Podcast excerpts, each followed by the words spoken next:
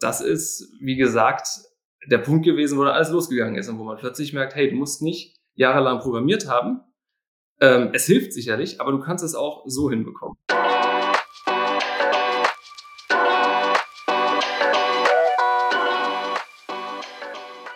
Hallo und herzlich willkommen zu einer neuen Folge des Visual Makers Podcast. Heute im Gespräch mit Moritz Drescher, dem Mitgründer von Guest Goods. Guest Goods Slogan ist Leihe, was du nicht brauchst. Es ist also eine Plattform, mit der man extra Cash verdienen kann, indem man Sachen verleiht als Privatperson. Und wie Moritz dazu kam, das Ganze mit seinem Mitgründer zu bauen, vor allem aber wie die No-Code-Umsetzung des Ganzen war, das erfahren wir in der heutigen Folge. Tool of the Week. Das Tool der Woche heute ist Mixpanel, ein No-Code Analytics Tool, ähnlich wie vielleicht Google Analytics. Allerdings, und das sagen sie selbst, natürlich sagen sie das selbst, sind sie insofern die bessere Alternative, als dass sie leichter und intuitiver zu benutzen sind mit einem schöneren Interface. So viel kann ich auf jeden Fall bestätigen. Ansonsten haben sie schnellere Datenverfügbarkeit äh, innerhalb von Sekunden und nicht Stunden. Sie haben die Möglichkeit, Daten auch länger als 14 Monate verfügbar zu machen und integrieren wohl auch besser mit Drittanbietern für die Nutzung von eben externen Features. Ich kann euch nur ans Herz legen, euch das mal anzugucken, falls ihr mit Google Analytics 4 schon am struggeln seid dann ist Mixpanel vielleicht die richtige Option. Es sieht auf jeden Fall gut aus und wirkt sehr intuitiv. Das Thema GDPR ist natürlich auch hier immer sehr wichtig. Äh, Mixpanel behauptet von sich selber, GDPR-compliant zu sein. Nichtsdestotrotz kann ich euch da auf jeden Fall nur empfehlen, euch das selber im Detail eben anzugucken und zu schauen, ob das mit euren Policies und natürlich den generellen GDPR-Policies auch zusammenpasst. Also, mixpanel.com ist unser Tool der Woche. Hallo Moritz, herzlich willkommen. Schön, dass du dabei bist. Hallo, schön dabei zu sein. Danke, dass ihr mich eingeladen habt. Sehr gerne. Ist ja auch ein sehr spannendes Thema, was ich äh, bei uns in der Slack-Community gelesen habe. Und mir dachte, dazu möchte nicht nur ich, sondern bestimmt auch die Community selbst äh, mehr hören. Ähm, genau, zu diesem besagten Thema kommen wir gleich. Aber ja, vielleicht kannst du dich einmal kurz vorstellen, wer bist du, äh, was machst du? Ja, super gerne. Also Namen kennst du ja schon, Moritz. Äh, bin 31 Jahre alt und baue und entwickle gerade Guest Goods, eine Sharing-Plattform für Alltagsgegenstände. Und diese, diese Plattform baue ich komplett in No-Code. Und beziehungsweise wir sollte ich sagen. Und das mache ich momentan als Side-Project zu meinem Vollzeitjob.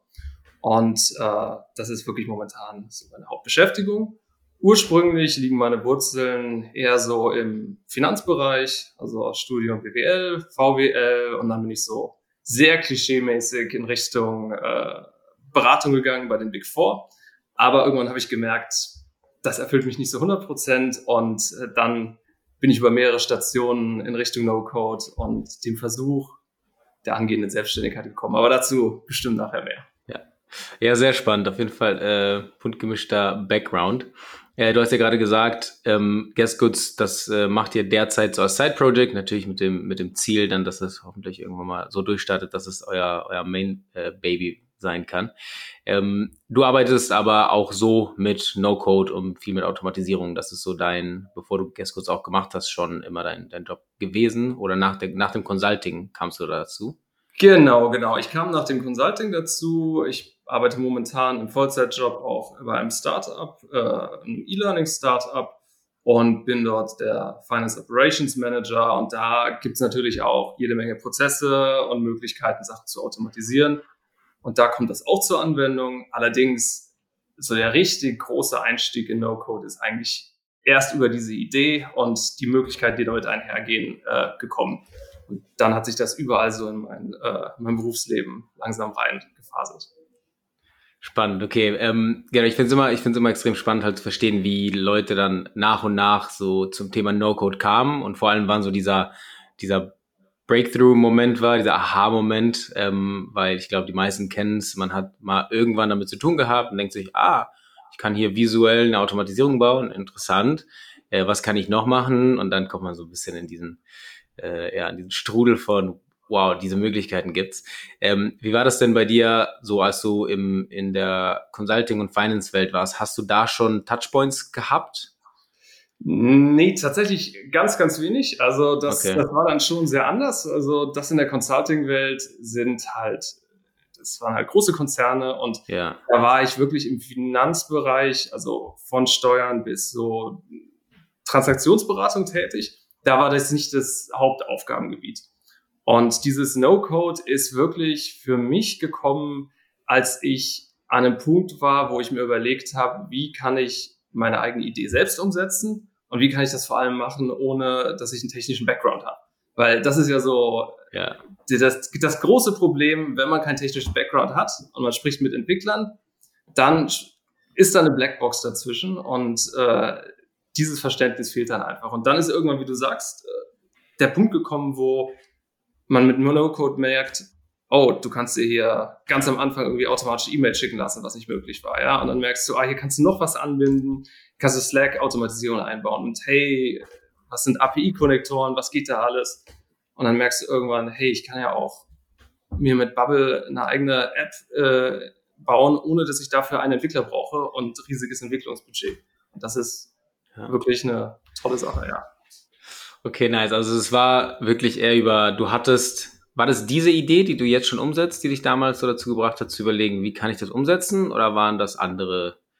Nee, das war wirklich die Idee. Also wir, wir sprechen ja gleich auch noch über darüber, was Guest Goods ist, aber der Punkt genau. war wirklich, dass ich an, dass ich mit Guest Goods angefangen habe und das mhm. eigentlich auf traditionellen Wege machen wollte. Also ich hatte so die Idee. Ja und wollte mir dann Leute suchen, mit denen ich das aufbauen kann. Und da denkt man natürlich als erstes, brauche ich ein paar Entwickler oder jemand technischen mit dem Background, äh, weil mir selbst habe ich das eigentlich nicht zugetraut.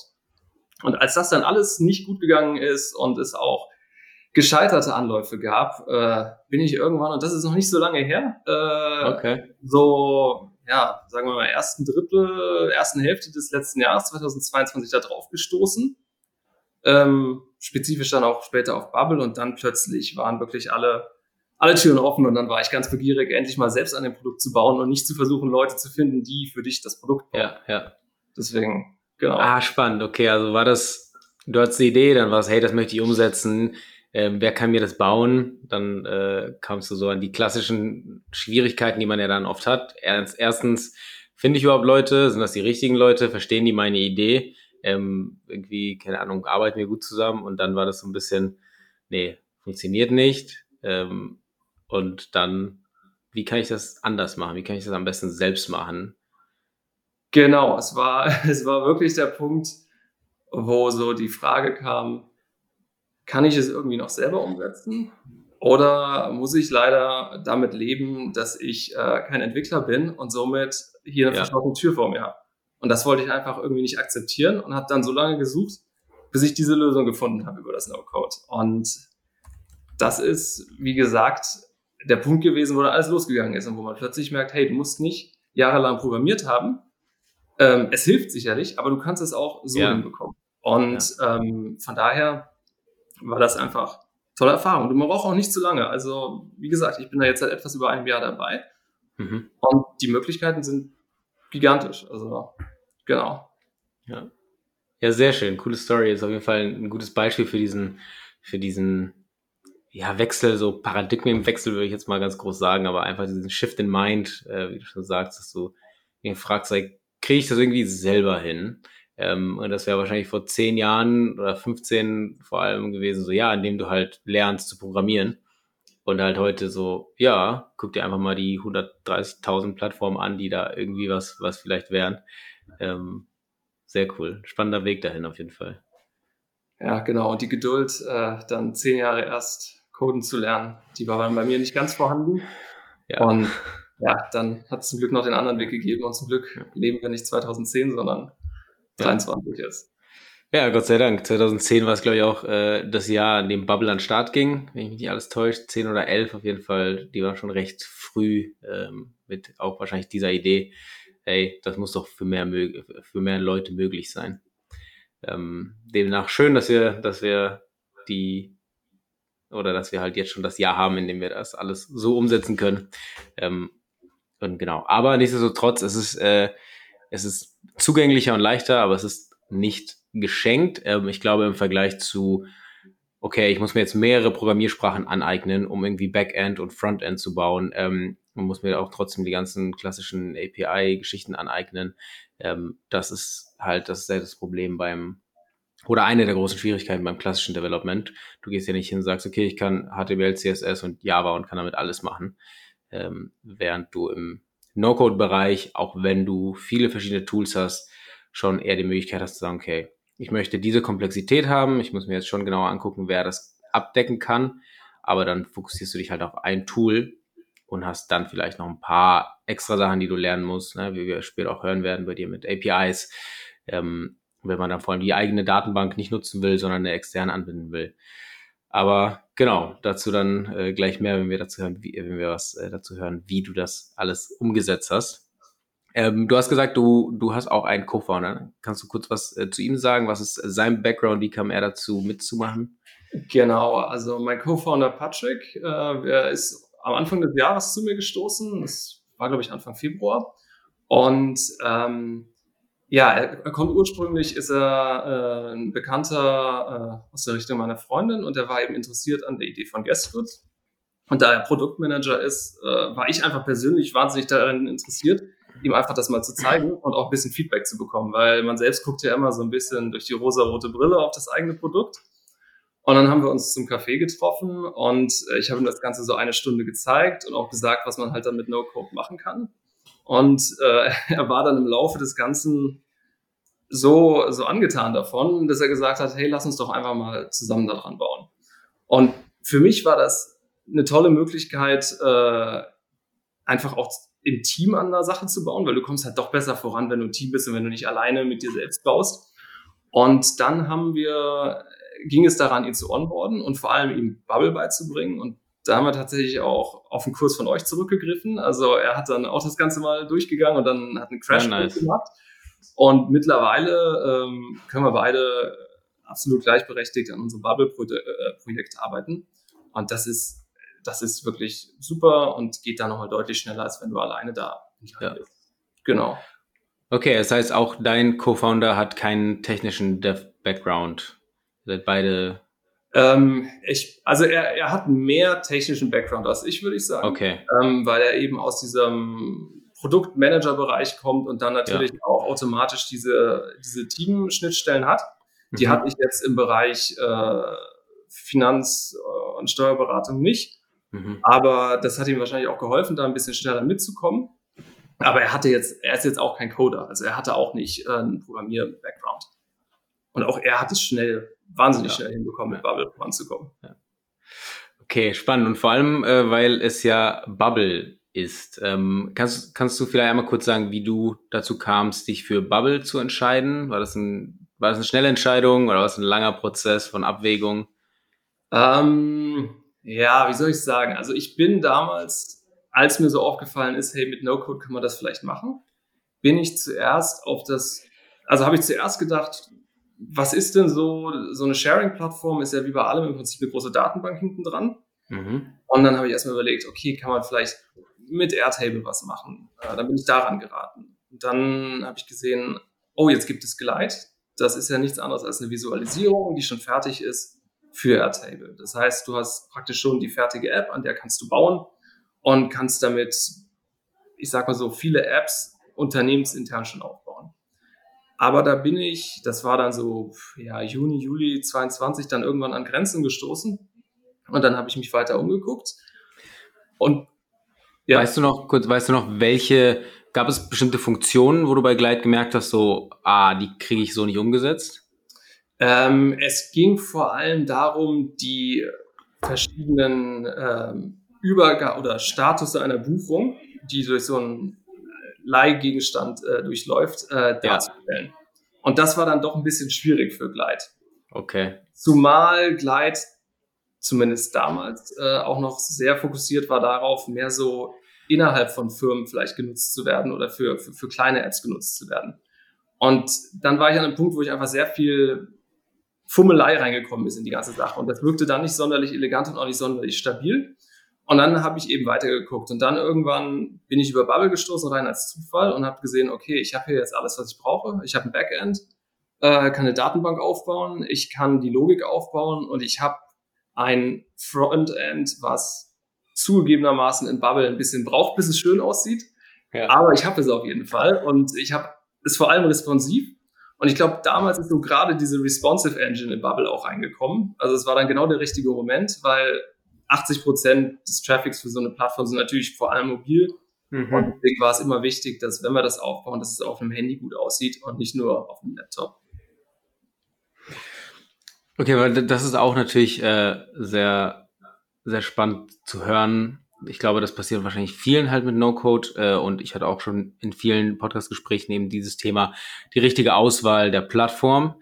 Ähm, die, wir haben auch, auch die Frage, was macht für jemanden eine gute No-Code-Plattform aus? Und ich hatte mal eine Antwort, die ich sehr spannend fand, ähm, nämlich es, die, die Fähigkeit, dir früh genug zu vermitteln, am besten bevor du dich überhaupt anmeldest, ob es das abdecken kann, was du dir vorstellst. Und das ist natürlich extrem schwierig, weil auch ein Glide, wie du schon gesagt hast, die haben sich auch mittlerweile stark weiterentwickelt, aber ähm, würdest du erstmal sagen, oh wow, das sieht alles irgendwie cool aus und die Apps, die sich hier zeigen und die Leute, die damit schon was gebaut haben oder die Firmen, die können das ja bestimmt. Und es sind gerade genau solche Kleinigkeiten, nenne ich es jetzt mal, die aber essentielle Funktionen am Ende in der App sind, die dann einen eben davon abhalten, das irgendwie, irgendwie zu machen. Und wenn man das natürlich weiß, indem man sich vorher nur die Funktionen durchliest, die sie abdecken können, dann wäre es ja toll. Aber oft ist es leider nicht der Fall. Man muss dann damit arbeiten, ähm, ein bisschen rumbauen. Und äh, genau, ich glaube, eine gute Herangehensweise da so zum Rapid Prototyping ist wahrscheinlich zu sagen, was sind die kritischen Funktionen, die ich wirklich abdecken muss, ähm, weil Design und alles kann man ja danach irgendwie noch anpassen, aber äh, ja, weil wenn du jetzt natürlich vier Monate in Gleit steckst und dann merkst, oh, die können das gar nicht, das ist natürlich ärgerlich. Ähm, aber ja, gehört halt auch einfach dazu. Und, ähm, ja. Das ist halt Fluch und Segen von No-Code am Ende.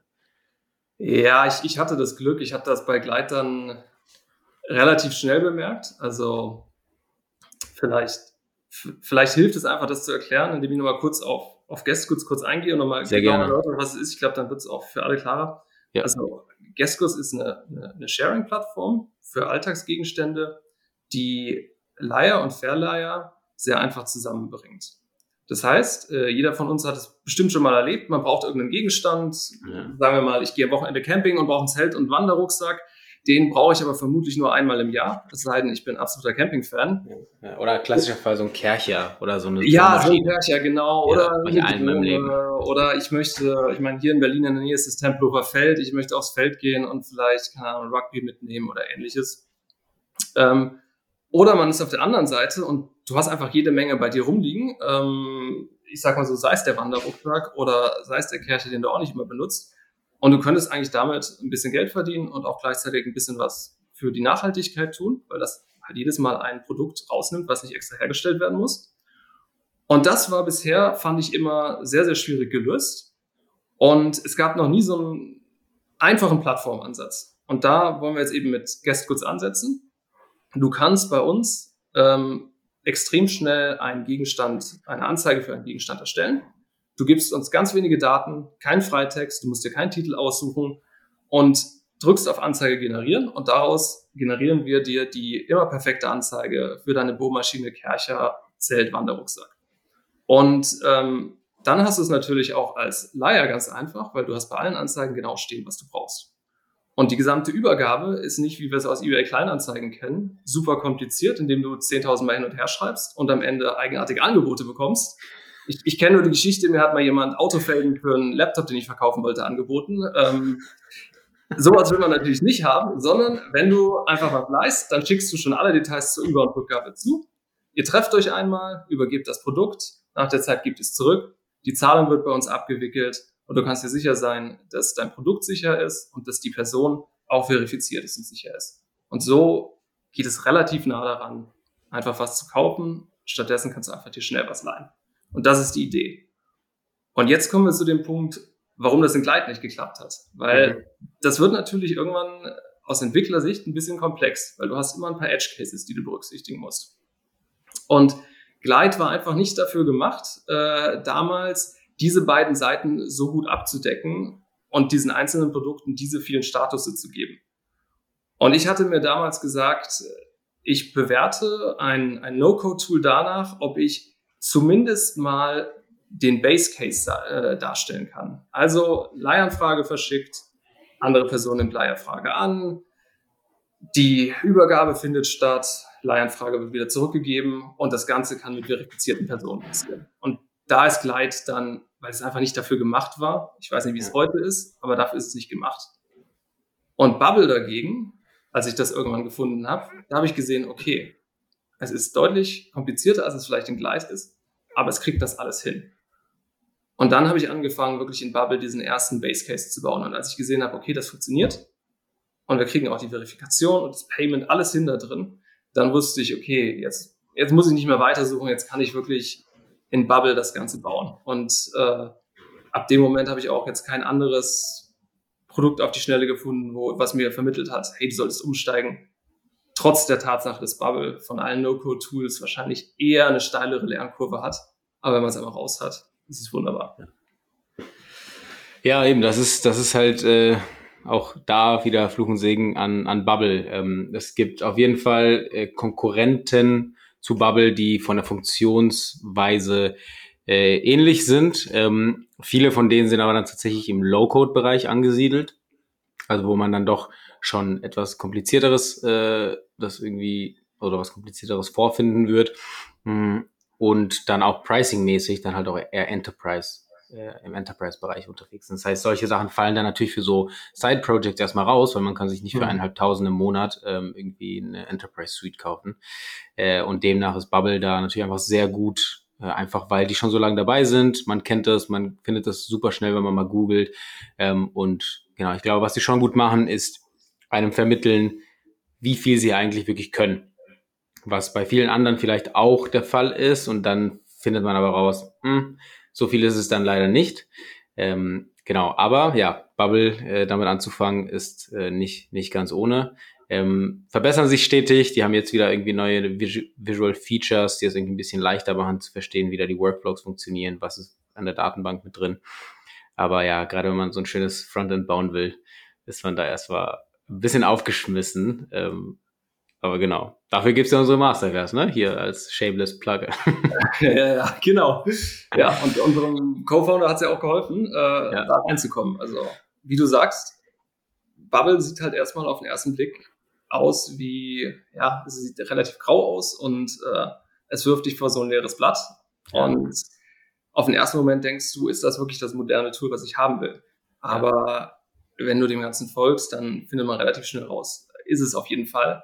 Ja. Und Bubble kann eben behaupten, dass du da drin auch ein Airbnb nachbauen kannst. Und ein Airbnb vom Use Case ist nicht so weit weg von äh, Sharing-Plattformen für Alltagsgegenstände. Von daher ja, ja. war das auch ein überzeugender Faktor. Ja, exakt. Also das ist ja das, was du auch eben meintest, was mit Glide wahrscheinlich nicht mehr funktioniert hat. Bei allen Plattformen ähm, Services hast du ja vor allem diese Challenge. Du hast zwei Seiten und du musst sie irgendwie in der Mitte zusammenbringen. Und für jede von denen musst du irgendwie eine, eine eigene User Story dann, dann beachten.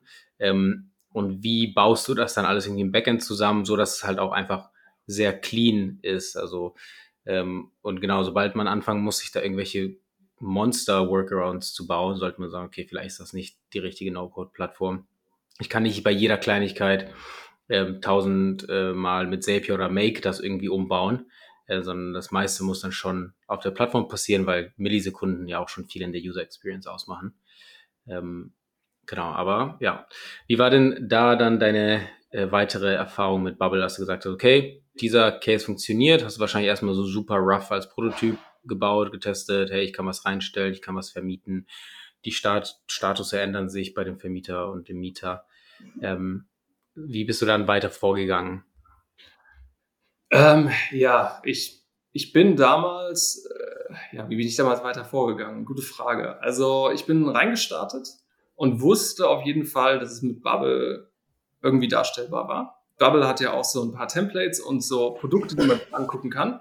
Also man kann sich auch ein ja, funktionierendes Airbnb oder semi-funktionierendes Airbnb angucken, ähm, weil Leute auch eine Template vorbauen. Aber ich, ich wollte damals schon praktisch mit einem leeren Blatt äh, starten, weil ich wusste, es wird einige Spezifika sein, da wird es wahrscheinlich mehr Arbeit sein, wenn ich das Template anpasse, als wenn ich es einfach von vornherein selber baue. Und dann war es wirklich so, dass ich es Learning by Doing äh, gestartet habe. Also ich habe geschaut, wie kriege ich das responsiv hin. Ähm, ich habe mir geschaut, wie funktioniert ein Workflow genau, wie, wie baue ich einen Button, wie baue ich eine Datenbank am besten in Bubble auf. Und wie das immer so ist, war da natürlich hilfreich, sich auf YouTube Sachen anzugucken. Das hat wahnsinnig geholfen. Und man muss auch sagen, Bubble hat eine super tolle Community, die wirklich groß ist. Das ist auch ein Faktor, der natürlich für Bubble spricht. Also du kannst dort eine Frage stellen und wenn die angemessen gestellt ist, dann kriegt man da auch sehr schnell eine Antwort von jemandem, der einem Absolut. Hilft. Und ja. da wusste ich eben, okay, ich bin hier nicht alleine auf weiter Wiese. Und dann war es wirklich so ein, so ein, so ein Reinfriemeln, aber Bubble ist halt einfach der Punkt, du kriegst was hin und dann denkst du dir, wow, hätte nicht gedacht, dass es geklappt hat, aber es klappt. Dann hast du das nächste Problem und das klappt auch irgendwie und dann stolperst du über äh, eine Möglichkeit, etwas zu lösen und du kommst immer, immer weiter rein. Und wahrscheinlich bin ich am Anfang etwas unfokussiert in die ganze Sache reingegangen, weil ich halt einfach dieses Produkt entdecken wollte. Aber diese, diese Unfokussiertheit am Anfang hat halt dazu geführt, dass man relativ schnell Sachen auch gelernt hat. Und dann irgendwann bin ich dann, ja, ich sag mal so, wie lange wird das gedauert haben? Ich habe das ja neben dem Job gemacht, aber nach einem Monat oder so habe ich mich dann ganz gut gefühlt und dann wirklich jede einzelne Seite aufgebaut, habe mir konkrete Ziele gesetzt, was möchte ich wirklich damit erreichen und habe natürlich auch so ein bisschen die Idee von einem MVP ein bisschen angepasst, ähm, was ich machen würde, weil ja am Anfang, ganz, ganz, ganz am Anfang von, von Guest Goods war eben ein viel zu großes Produkt, was ich mir überlegt hatte und das muss ich natürlich immer einschmelzen, bis ich dann an diesen MVP gekommen bin und dann irgendwann stand fest, okay, am Anfang machen wir beispielsweise jetzt nur eine Selbstabholung für das Produkt, keine komplizierten Versendegeschichten. Ja. Wir bauen das jetzt äh, mit, einer, mit einer Kaution und wir benutzen das Checkout-Erlebnis von Stripe und bauen jetzt kein anderes äh, eigenes, sondern versuchen wirklich das so rauszubringen, dass es gut funktioniert, dass die Leute es testen können, aber verzetteln uns nicht. Und ja, das ist wie bei jeder Entwicklung ein bisschen die Schwierigkeit, aber wenn man sich eine Zeit lang gibt, bei Bubble reinzukommen und so ein bisschen herauszufinden, was es gibt. Dann muss man irgendwann gucken, okay, jetzt fokussiere dich auf was und dann kommt man auch mit der Entwicklung voran.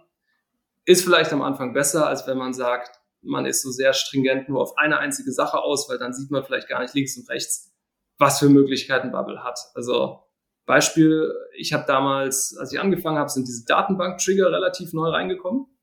Und das heißt, ähm, sobald sich irgendetwas an einem, sagen wir mal, an einem User geändert hat, äh, hat dies automatisch ein, ein Workflow ausgelöst äh, in Bubble.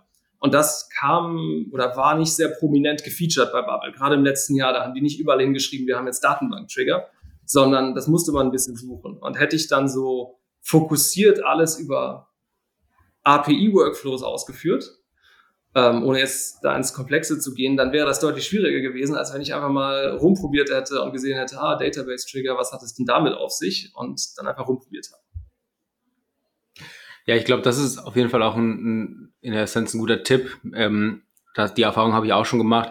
Bubble hat schon ständig irgendwie Updates, das posten die im Forum oder eben auch in ihrem Newsletter, aber meistens sind es dann größere Features. Und ich habe auch das Gefühl, dass so Kleinigkeiten dann so ein bisschen untergehen, wenn es dann eben so irgendwie heißt, so hey, äh, jetzt könnt ihr auch was aus der Datenbank triggern, jetzt ist das neu. Ähm, das wird wahrscheinlich irgendwie im Forum zu finden sein, aber ähm, genau, und ich glaube da, was man, was man auf jeden Fall wahrscheinlich so als Tipp mitnehmen kann, wenn man damit Bubble oder was ähnlichem baut, bevor man das eben erwähnte API-Monster irgendwie sich zusammenbaut, weil man weiß, ja, ich kriege das auf jeden Fall mit Make oder Zapier äh, irgendwie hin, sich im in Detail nochmal genau angucken, welche, welche Funktionen hat das Tool noch, weil gerade sowas wie Bubble ähm, ist so groß und so komplex und man kann dieselbe Sache auf sieben verschiedenen ähm, Weisen irgendwie äh, bauen oder lösen. Und gerade jetzt, wo es bei Bubble auch mit diesen Work, äh, Workload-Units äh, funktioniert, wo es darum geht, natürlich möglichst viel Arbeitsspeicher irgendwie zu sparen, um Geld zu sparen, aber auch schnelle Apps zu bauen, äh, muss man halt schon sehr kreativ werden. Da kann der da kann dieselbe Funktion, also dasselbe Feature halt äh, auf sieben verschiedene Weisen funktionieren, ähm, aber sehr viel Zeit und demnach natürlich auch, äh, also sehr viel Zeit sparen und die, die Experience auch verbessern. Ähm, und da lohnt es sich, glaube ich, sich die Zeit zu nehmen. Am Anfang wahrscheinlich, wenn man sagt, okay, das soll jetzt ein schneller Prototyp sein, äh, kommt die Funktion bei einem Test-User gut an? Ja, nein. Ist es ja okay. Aber wenn man sich das gebaut hat, wird es nicht skalieren.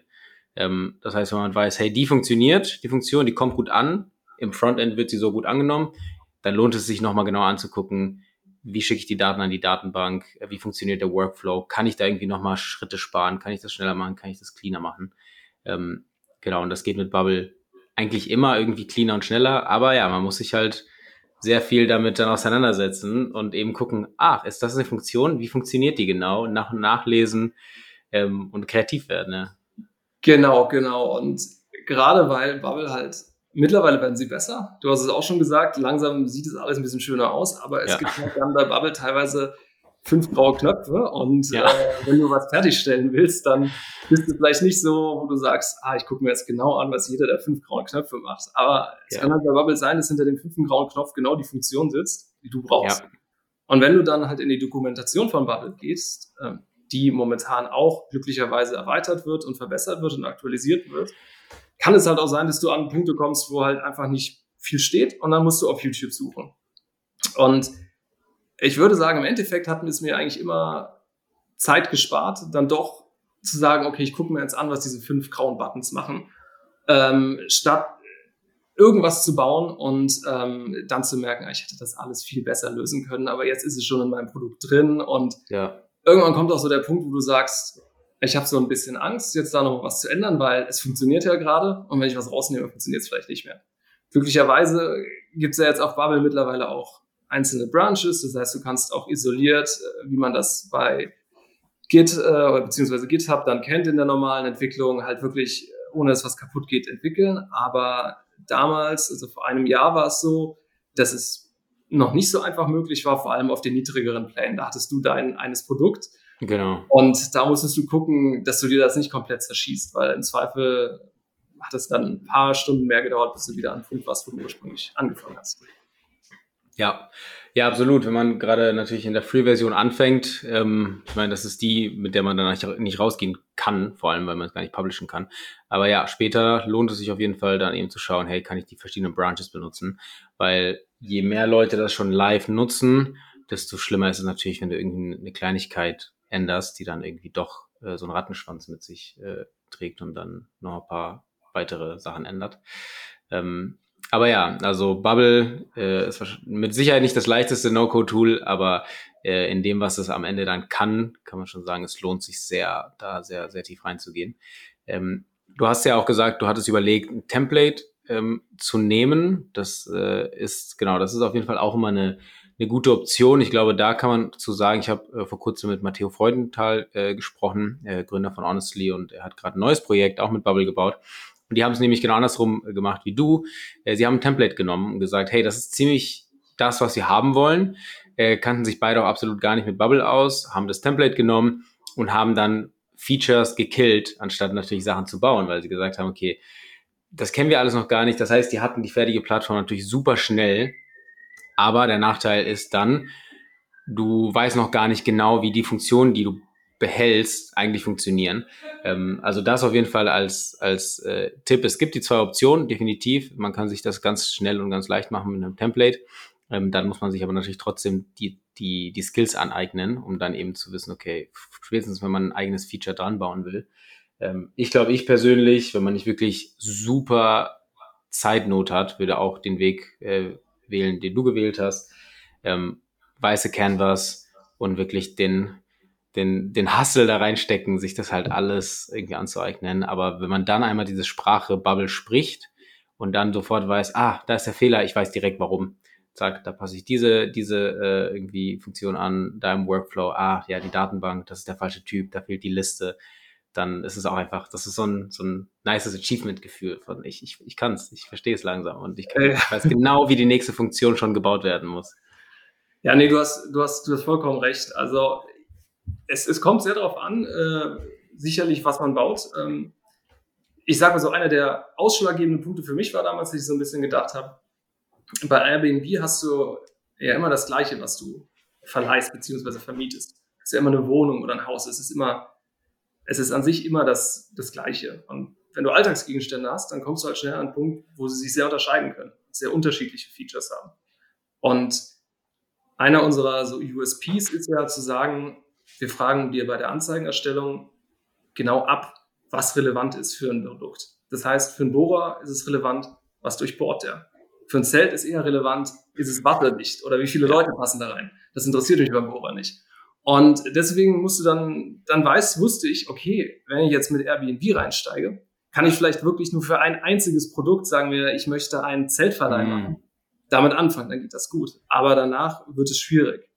Und wie du auch sagst, du siehst natürlich, wenn du mit dem weißen Canvas startest, siehst du wirklich, wie du alles einzeln baust. Also, wenn du bei einem Auto, ich sag mal so, die Lichter wechselst, wirst du nicht unbedingt wissen, wie der Motor funktioniert. Und ja. so ist es genauso. Aber wenn du halt ein weißes Canvas hast und du hast daneben ein funktionierendes Auto stehen, was aber nicht alle Funktionen hat, die du willst, kannst du trotzdem mal aufs funktionierende Auto gucken und schauen, ah, wie haben die das denn da gemacht? Und dann kannst du schon ein bisschen hin und her Transferleistung bringen. Und so sind Templates sicherlich trotzdem sehr hilfreich, weil du halt Absolut. immer schauen kannst, welche Logik haben andere Leute angewandt, die wahrscheinlich auch schon ganz gut damit umgehen können, weil sonst hätten sie kein Template äh, hochgeladen und da gebaut. Ja. Ja, genau. Also das, das auf jeden Fall auch äh, ein sehr guter Tipp. Einfach ein anderes Template in einem Nebenprojekt anlegen und versuchen nachzuvollziehen, wie das, wie das Ganze gebaut wurde in der, in der Logik und den Daten. Ähm, die Kategorisierung bei euch, wie, wie funktioniert es dann genau? Also, weil wenn ich jetzt als neuer User angenommen, ich möchte was verleihen, kann, also habt ihr eine Vorauswahl an so groben Kategorien, ne? weil ihr eben meintest, so, hey, ein Bohrer ist was anderes als ein Zelt. Und angenommen, ich möchte jetzt was verleihen, was es vorher noch nicht gab, muss ich dann was Neues anlegen, eine neue Art von, von Gegenstand, Kategorie? Ähm, nee, so, so ist es nicht wir haben halt damals gesagt, äh, alles, was man verleiht, äh, also es gibt bestimmte Sachen, die verleihst du einfach gerne, weil sie ja. keinen hohen emotionalen Wert haben. Wanderrucksack, vermutlich. Ja. Ähm, aber wenn das so ist, dann können wir doch einfach, äh, wie du sagst, genau abfragen, was ist für die Produkte relevant. Und das heißt, wir haben uns einfach hingesetzt und überlegt, ähm, was sind, was sind wirklich relevante Produkte zum Verleihen? Und für die haben wir dann entsprechend ähm, diese, ja, wie soll ich sagen, diesen Prozess gebaut, wo wir eben relativ schnell im Backend eine, eine Maske anlegen können, die du dann siehst, wenn du sagst, ich habe einen Kercher bei mir stehen, den möchte ich jetzt hochladen. Und dann fragt er dich ab, was dafür relevant ist. Und zwar nur das. Und wenn du jetzt ein Produkt hast, was es noch nicht gibt, dann kannst du bei uns einen Produktwunsch äußern. Und das kriegen wir auch direkt mit. Und wir würden okay. das dann entsprechend auch dafür umsetzen. Ähm, wenn jetzt, wir haben uns so ein bisschen dagegen entschieden, jeden das bauen zu lassen, weil du dann natürlich datenbankmäßig auch an eine Grenze stößt, weil jeder dann wahrscheinlich ja. vielleicht äh, noch ein anderes Feature hat, was er besonders relevant findet. Und ähm, so haben wir eben einfach gesagt, wir gucken uns die wichtigsten Produkte an, die man leihen und verleihen kann. Und die bauen wir jetzt erstmal. Und dann hören wir einfach auf unsere User, was die haben wollen. Und das bauen wir dann nach und nach ein. Ja, okay, ja. Verstehe, ja. Das, das ist natürlich von, von dem Workload von euch jetzt äh, erstmal noch was, was halt da rein muss, aber macht in der Experience gerade jetzt äh, halt viel aus, weil, wie du schon sagst, wenn ich dann was verleihen will und gar nicht weiß, dass es schon einen Kercher gibt, dann lege ich einen neuen Kercher an mit einer kleinen Änderung und der nächste, der das dann hochladen will, dann hat er irgendwie zwei Vorschläge und genau, das kann der User Experience, glaube ich, ziemlich, irgendwann mal einfach so ein, so ein Overkill sein, wenn einfach so jeder sein, sein Ding da reinwerfen kann. Ja, zum, zumal du natürlich auch als User siehst, äh, wenn du jetzt was verkaufst auf eBay Kleinanzeigen, machst du das einmal und du kriegst natürlich auch mit einem Mal mehr Geld dafür. Das heißt, die, die Barriere, wo du sagst, so viel Effort stecke ich da noch rein, bevor ich den Prozess ja. abbreche, ist deutlich höher, als wenn du nur was verleihst. Exakt. Das, das mussten wir auch berücksichtigen, weil ich finde es immer sehr, sehr frustrierend, wenn ich halt Plattform sehe, wo ich einfach sehr viel Arbeit reinstecken muss, mir was überlegen muss und dann muss ich gucken, wie sehen andere Anzeigen aus und was ist ein guter Titel und ja. wie kann ich die möglichst durchsuchbar machen. Und das haben wir eben komplett an, rausgenommen. Unser Ziel ist wirklich, dass du in einer Minute so eine Anzeige stehen hast. Die mhm. passt dann auch. Und die ist auch mit anderen kompetitiv. Und genau, das ist allerdings, und da kam dann im November auch wieder ein zeitliches Glück, äh, Glücksfall dazu. Ähm, ich hatte immer so ein bisschen Angst davor, irgendwann müssen wir an einen Punkt kommen und sagen, wir müssen uns für all diese Produktkategorien ja jetzt noch überlegen, was ist dafür wirklich relevant. Ja? Das heißt, wir müssen dann gucken und recherchieren und vielleicht mal mit Leuten sprechen. Ja, dann kam plötzlich ChatGPT raus äh, für die größere Menge. Und dann haben wir gesagt, ey, das ist wirklich super, weil ich kann halt jetzt hingehen und kann halt einfach sagen, äh, gib mir bitte die fünf wichtigsten Features an für eine Produktkategorie und nenn mir doch auch gleich schon, äh, ich sag mal so, die verschiedenen Charakteristika davon. Also sagen wir, eine Drohne vielleicht mal, was die Kameraauflösungen sind und was sind gängige Kameraauflösungen und das kriegst du dann gleich schon. Und dadurch hat sich dieser ganze Prozess nochmal wahnsinnig verkürzt und es war ein großes Glück an Timing, dass das genau da rausgekommen ist, wo wir im Prinzip angefangen haben, uns zu überlegen, okay, jetzt müssen wir die ganzen Kategorien auch befüllen. Und das hat uns dann auch nochmal deutlich gepusht in der ganzen Anlage. Ist das ähm, per API angebunden oder habt ihr das erstmal einfach nur als ersten Prozess gemacht, um die sozusagen den, die erste Datenbank damit zu befüllen? Nee, es ist, es ist nicht per API angebunden, ähm, weil ich glaube, wir haben momentan im hohen zweistelligen Bereich Produkte, die du äh, oder Produktkategorien, die du nutzen kannst. Wow, okay. Ähm, ja, lass mich nicht lügen. Also ich wäre irgendwo zwischen 50 und 80 müssten es sein, was du machen kannst. Ja, Aber da war es dann noch ähm, handelbarer für uns, dann einfach in, in, in, in ChatGPT nachzufragen, praktisch, äh, anstatt das anzubinden, weil das hätte dann noch mehr Zeit gebraucht. Könnte man sich für die Zukunft überlegen, aber ich glaube, jetzt passt es erstmal für diese tröpfchenweise Nachfrage an den ja. Produkten. Ähm, apropos Anbindungen, welche, welche anderen Tools? Du hast gesagt, Stripe nutzt ihr zum, zum Checkout. Was habt ihr sonst noch ähm, an, an Bubble angebunden? Womit arbeitet ihr? Ähm, Genau, neben Stripe war natürlich für uns eine große Herausforderung, die Leute zu verifizieren. Hm. Ähm, weil klar, wenn du was leistest, willst du möglichst wissen, dass die Person auch echt ist und dass die möglichst nur einen einmaligen Account hat.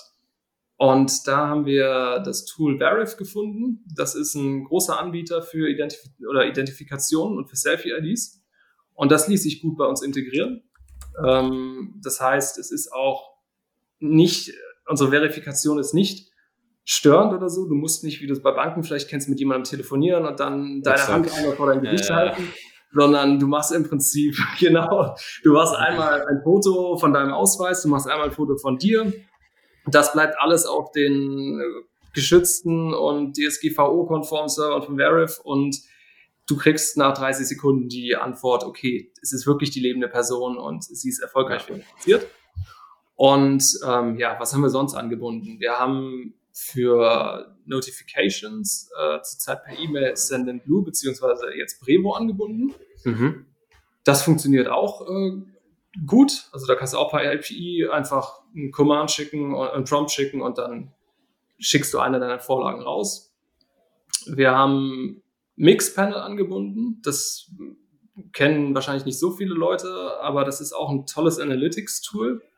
Und ähm, wir wollen ja sehen genau, was die Leute interessant finden von den Produkten und wie schnell sie abspringen von der Webseite.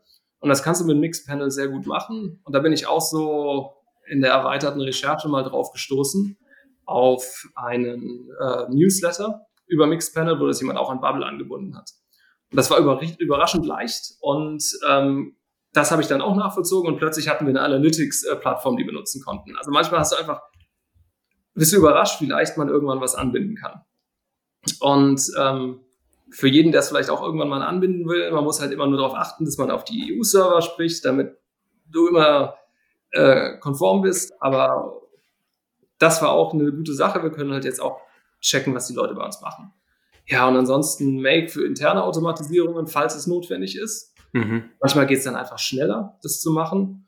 Und ja, und Slack um halt zusammenzuarbeiten, ja. gepaart mit Notion. Und ich würde sagen, das ist so unser Toolset. Mehr brauchen wir eigentlich gar nicht für die ganze Plattform.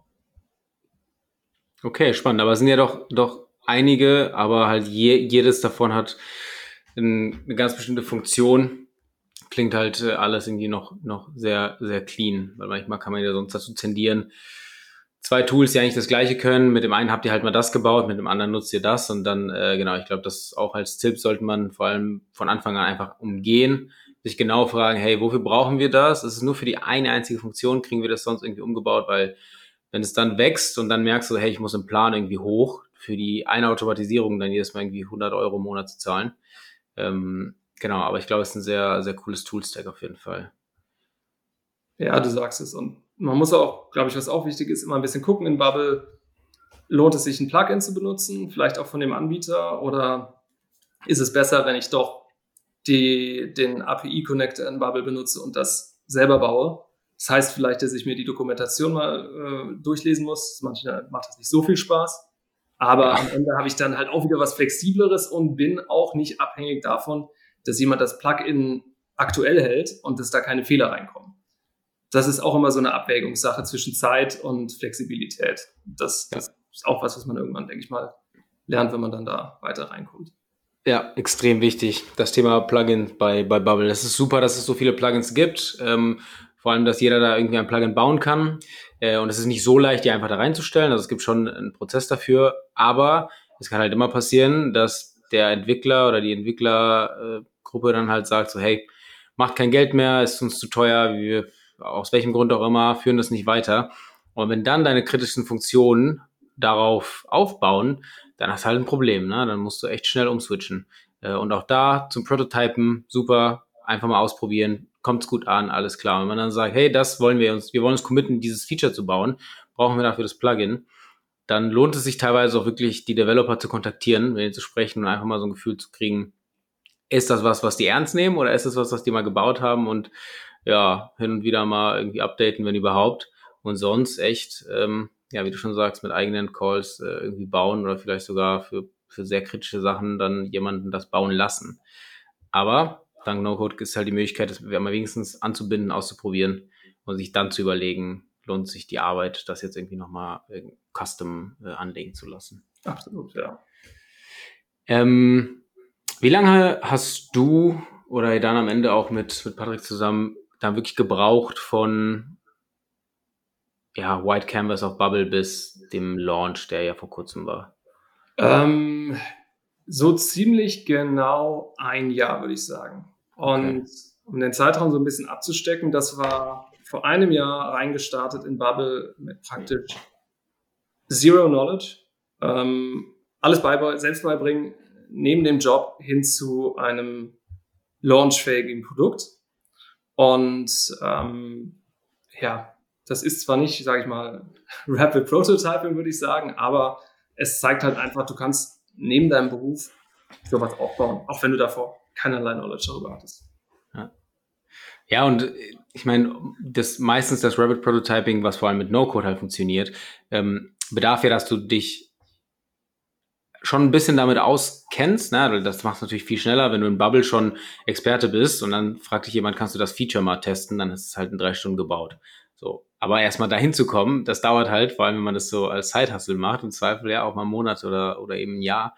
Ähm, und genau das, was ihr ja jetzt released habt, ist ja kein äh, MVP, hier ist, ein, hier ist ein Feature, was ihr mal testen könnt, sondern die Plattform ist halt nicht fertig, es geht immer unendlich weiter, aber sie ist halt ready, äh, da sind Produkte drauf, da sind User, alles funktioniert. Ähm, und das wirklich mit einer und dann irgendwann mit zwei Personen neben der, neben dem äh, Job, ähm, so eine Plattform zu bauen, ist halt wirklich nicht ohne. Äh, und äh, No-Code macht es aber dann Gott sei Dank zugänglicher. Vielleicht nicht unbedingt leichter im Sinne von, es ist immer noch ein Struggle, äh, vor allem weil es ja eine Abwägung zwischen, oder keine Abwägung, aber immer diese Balance. Du musst die ganzen technischen Sachen bauen, aber es ist am Ende des Tages ja auch ein Startup, soll ein Business sein, es soll Geld machen. Ähm, und dann, das heißt, muss auch gleichzeitig ab, abwägen, welche Features, sollen wir mit Leuten reden, was sagen die dazu, ähm, ist es der richtige Schritt, lohnt es sich jetzt irgendwie zwei Monate da rein zu investieren ähm, und das ist, ja, in alles in einem Jahr, das ist schon echt, echt stark. Ja, und es, es hilft halt dann auch wirklich, irgendwann einen guten Co-Founder dazu bekommen, weil ja. ich habe, ich, ich persönlich, und das ist eigentlich was, was man nicht machen sollte, ich tendiere immer so ein bisschen zu, zu gewissem Perfektionismus dann was, was zu machen. Und das ist eigentlich genau das, was man nicht machen soll. Man soll eigentlich tendenziell schon so schnell wie möglich das Produkt dann ja. an den Kunden zu bringen. Und wenn man dann einfach eine zweite Person hat, die äh, auch Erfahrung hat und sagt, komm, es ist, es ist, es ist gut und wir bringen es jetzt raus und wir schauen, äh, wie die Leute reagieren, anstatt dass du halt ein Produkt oder eine Perfektion äh, baust, die niemand benutzt. Das ja. ist dann schon, schon echt hilfreich, äh, wenn du dann irgendwann zu zweit unterwegs bist. Ja, sehr, sehr, sehr, sehr wichtig, genau. Done is better than perfect. Und äh, wenn man jemanden hat, der sich dann irgendwie so ein bisschen challenged, gegenseitig vor allem. Patrick wahrscheinlich viele Sachen, die er bei dir sehr schätzt und andersrum. Ähm, Auf jeden Fall. Genau. Ich glaube, ich glaube, ein, ein, Professor von mir hat mal gesagt, wenn man schnell sein will, sollte man alleine gehen. Ähm, wenn man weit kommen will, muss man auf jeden Fall das Team gehen. Äh, war auch in Bezug auf Gründerteams. Äh, und das ja, fand ich auch sehr, sehr einprägsam. Ähm, speaking of which, du hast mir erzählt, dass ihr jetzt auch Leute sucht, die da mithelfen, mit, mit äh, dran arbeiten. Ist das richtig?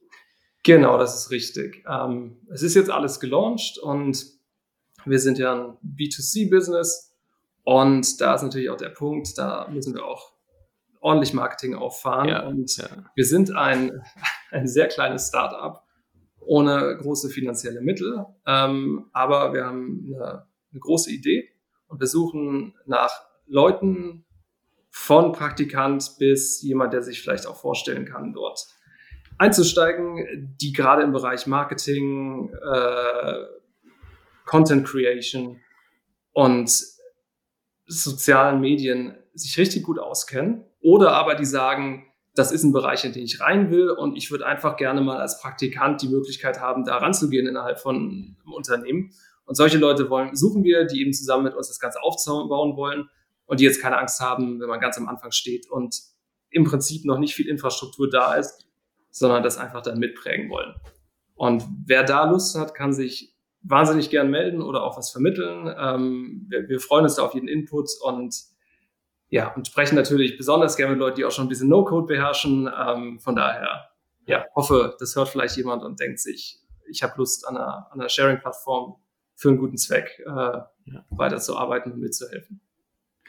Ja, das wäre natürlich sehr schön. Also äh, ich glaube, unsere Hörerschaft ist ja auch sehr bunt gemischt. Das heißt, ähm, genau, können alles dabei sein von Interesse am Praktika oder nebenbei irgendwie helfen. Ähm, vielleicht sogar Leute, die da irgendwie Beratung, Advising dabei haben, die finden, dass die Idee einfach wirklich unterstützenswert ist und cool, ähm, finde ich nämlich. Und äh, Skalierbarkeit, Potenzial ist auf jeden Fall da. Äh, B2C-Produkt potenziell für jeden, der Sachen besitzt und daraus Geld machen will. Ähm, also sehr spannend auf jeden Fall. Genau, also gerne sich bei Moritz direkt melden und wenn man jemanden kennt, der jemand kennt, der vielleicht daran interessiert wäre, auch einfach gerne spread, spread the word. Ähm, und ihr braucht aber natürlich auch Leute, die die Plattform nutzen, Sachen hochladen, äh, weil das ist der Plattform-Economy. Wenn ich draufgehe und einen Kercher suche und keiner da ist, dann war ich halt mal da und bin dann wieder weg.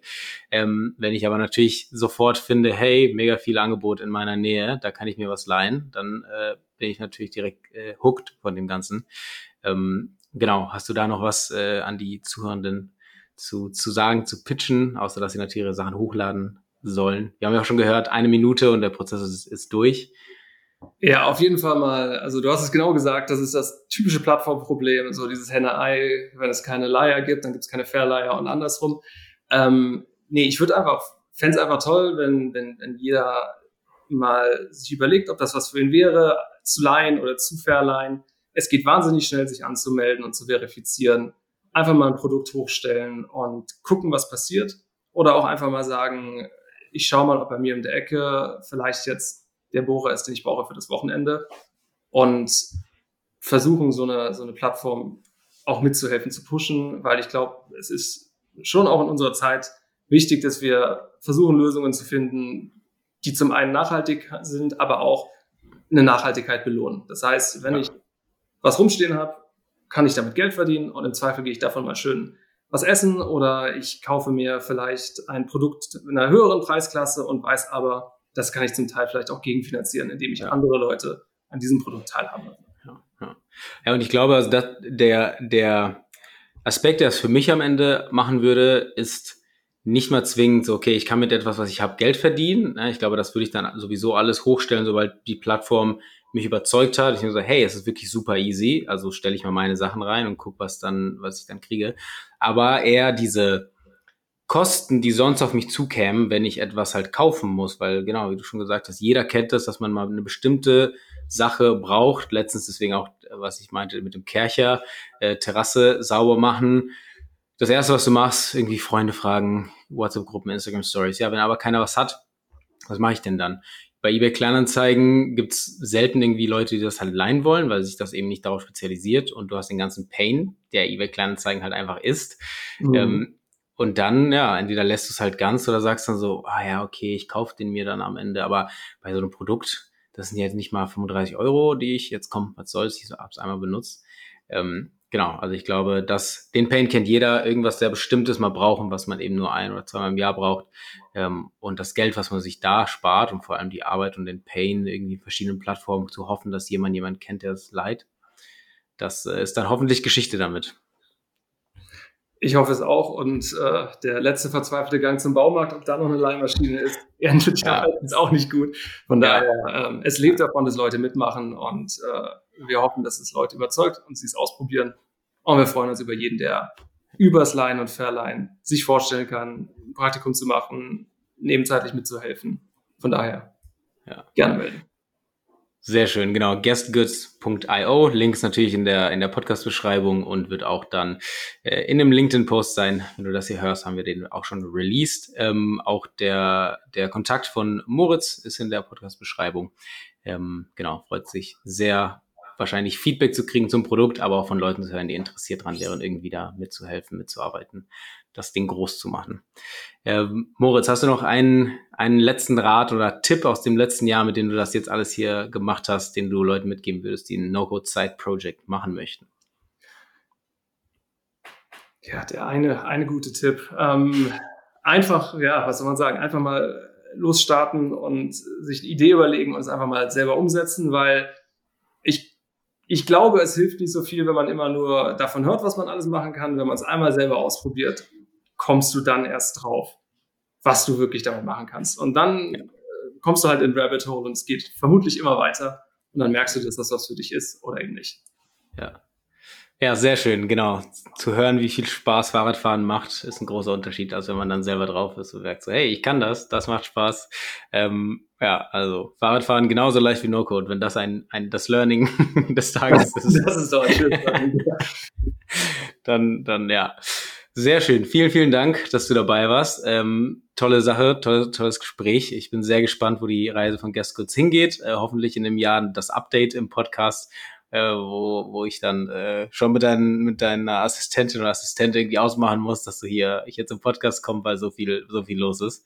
Ähm, wir drücken auf jeden Fall die Daumen. Äh, genau, Moritz ist auch in der Slack-Community äh, von uns auch der Link ist in der, in der Podcast-Beschreibung.